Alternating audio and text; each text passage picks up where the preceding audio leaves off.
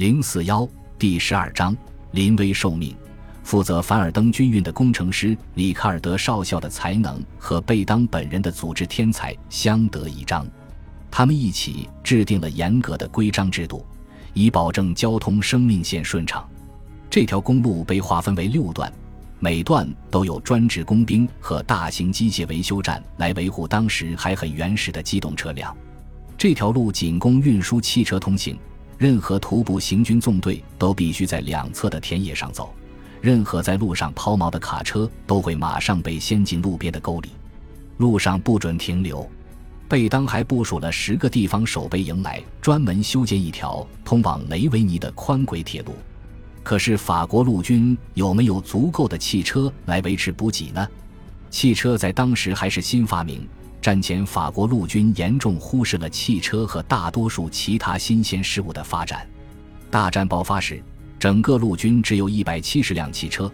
整个大战期间，主管汽车运输的军官最高不过是中校军衔。幸运的是，马恩河战役对汽车运输的创造性运用引起了法军总司令部的兴趣。德军发动凡尔登战役时，法军凡尔登要塞区和友邻的第三集团军能够集结七百辆卡车，每天运输量可以达到一千二百五十吨。可是凡尔登的守军预计每天至少需要两千吨物资，另外每增援一个师还要再增加一百吨的运输量。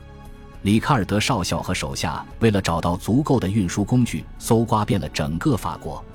马恩河战役中的出租车奇迹再次上演，这一次巴黎的民用车辆从街头消失，让城里的菜价翻番。到贝当接替指挥时，里卡尔德已经搜罗了三千五百台各式车辆。他只是区区一名少校，能取得这样的成就，不可谓不惊人。可是法国仍旧缺乏受过训练的司机，在连续开车五十小时乃至七十五小时后，司机们因疲劳而开始打盹，很容易出事故，导致宝贵的运输车辆被毁。在法军车辆维修站服役的塞内加尔兵，起初还喝用于这些怪兽的润滑油。一方面修车工人数不足，另一方面当时原始的汽车本身就不可靠，两个因素加起来让里卡尔德的维修站永远忙得不可开交。老式汽车的轮胎是实心的，而且胎面光滑没有沟槽，开在结冰的路面上很容易打滑。这种略显滑稽的场景让一位美国旁观者想起小象结队走路时的样子。很多汽车不是侧翻就是四脚朝天，还有些车子起火了，可是车流依然滚滚向前。夜里从远处看去，公路上车辆排成长龙，开着昏暗的车灯，就像一条发光的巨蛇，看不见头也看不到尾。在道路两旁，车灯照亮了行军纵队里士兵们弓着的后背，就好像整个法国的活力都在通过这条狭窄的动脉被输送给凡尔登。二月二十八日，灾难终于降临了。伴随着严重的冰雪融化，几个小时之内，未经铺装的路面变成了泥潭，在某些地段，泥泞深达十八英寸。那些步履蹒跚的小象们，好像马上就要完全停下了，而输给凡尔登的血液也将随着他们停止流动。贝当授予里卡尔德全权，让他召集所有可用的地方守备部队。在公路两旁，士兵们几乎肩并着肩，不停地往过往的汽车轮下电碎石。焦急的贝当给里卡尔德打电话询问：“公路能挺住吗？”“一定能。”“很好，否则我就要下令撤出右岸地区了。”公路的确挺过来了。在二月二十八日后的关键一周里，法军通过这条公路向凡尔登输送了超过二点五万吨物资和十九万人。六月运输最高峰的时候，法军动用了一点二万辆汽车，每十四秒公路上就会开过一辆汽车。据估计，汽车每周在这条短短五十英里的公路上开过的总里程数加起来，能够绕地球二十五周。贝当为了防止二月危机重演，投入了相当于一个整师的人力对这条路进行永久性改造。法兰西殖民帝国的各族臣民都参与到维持凡尔登生命线畅通的斗争中来，其中包括强壮的塞内加尔人。他们唱着打碎石头的劳动号子，挥舞着鹤嘴锄，跟他们并肩劳动的是勤奋的小个子安南人，后者穿着黄色制服。在凡尔登战役十个月的进程当中，里卡尔德的筑路部队据说在公路上总共铺垫了将近七十五万吨金属。有历史学家十分恰当地把这条路跟1863年格兰特将军修筑的查塔努加铁路相提并论，他们都是军事史上的创举。整个法国陆军差不多三分之二的部队前赴后继地通过这条公路开赴可怕的凡尔登血肉磨坊。莫里斯·巴雷斯给他起的名字“圣路”可谓名副其实。贝当出掌大权的消息在前线立刻起到了魔力般的作用。他在向部队下达的第一道每日命令中说：“法兰西正注视着你们。”同样，部队也在注视着贝当。尽管在差不多一个星期的时间里，他们根本没看到新任总司令本人。德卡斯特尔诺的视察提振了各级指挥部的士气，而贝当的名字则给普通士兵注入了活力。软弱的防线开始慢慢变得坚强，最终就像被钉牢在地面一样。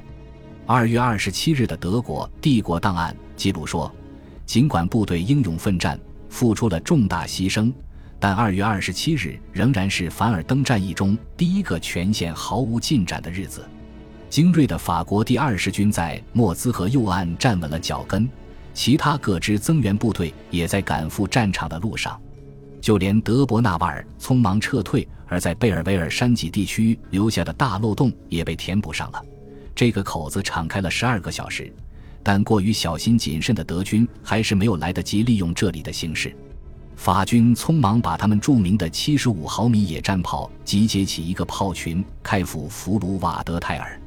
致命的炮兵弹幕火力给第二十军新开到前线的一个师争取了足够的时间，使其得以穿过德伯纳瓦尔后退的第三十七非洲师残部。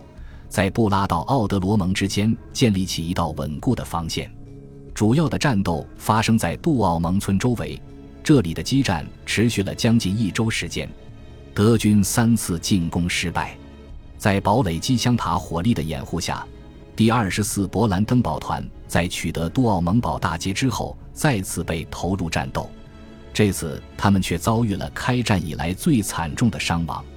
德军又调来一个新锐的萨克森团加入进攻，却被自己的掩护炮火打得七零八落。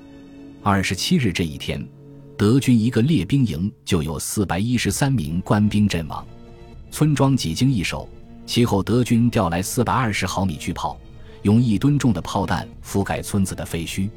当时，一名守在村里一处地堡的法军中尉写道：“在德军巨炮的轰击之下。”三十米见方的整个街区都在颤抖，有时候会像风暴中的航船一样，整个被抛向空中。